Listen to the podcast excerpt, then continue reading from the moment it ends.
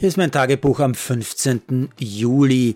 Die Top-Meldungen dieses Tages sind relativ rasch aufgezählt. Marketa Vondrusova, die 24-jährige Tschechin, die verheiratet Simkova heißt, gewinnt in Wimbledon ihr erstes Grand Slam-Turnier mit einem Sieg gegen die Tunesierin Ons Jabeur, wobei sie auch noch die erste ungesetzte Spielerin ist, die das auf dem Rasen im Süden Londons jemals geschafft hat.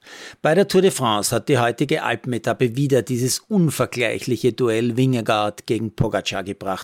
Die beiden waren aber an der Spitze auf dem letzten Berg so miteinander beschäftigt, haben sich belauert, haben attackiert, haben zurückgesteckt, dass sie die ganz späte Attacke des Spaniers Rodriguez quasi verpasst haben. Der ist an ihnen plötzlich vorbeigeflogen und gewinnt die 14. Etappe vor Pogacar und Wingegaard. Das Sekundenduell zwischen den beiden, aktuell sind es einmal 10 Sekunden, geht also weiter.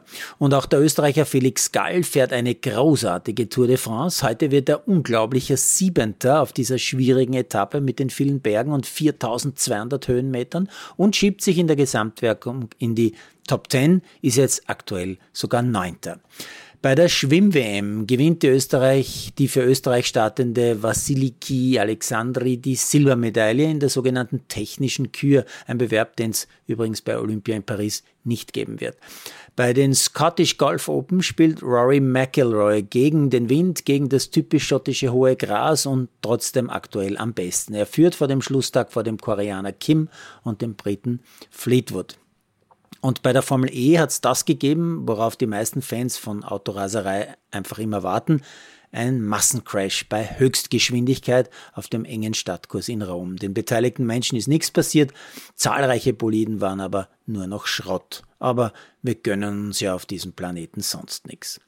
Abseits des Mainstream habe ich zuschauen dürfen, wie die Amerikanerin Sabrina Ionescu beim WNBA Dreipunkt-Contest unfassbare 37 Punkte wirft, so viele wie keine Spielerin je zuvor. Und eine Frage hätte ich noch irgendwie.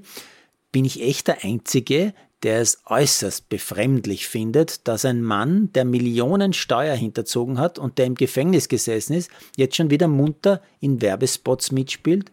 Ja, ich weiß, diese peinliche Fensterwerbung mit Boris Becker ist nicht ganz neu, ist mir nur in den letzten Tagen wieder häufiger aufgefallen. Irgendwie zum Fremdschämen der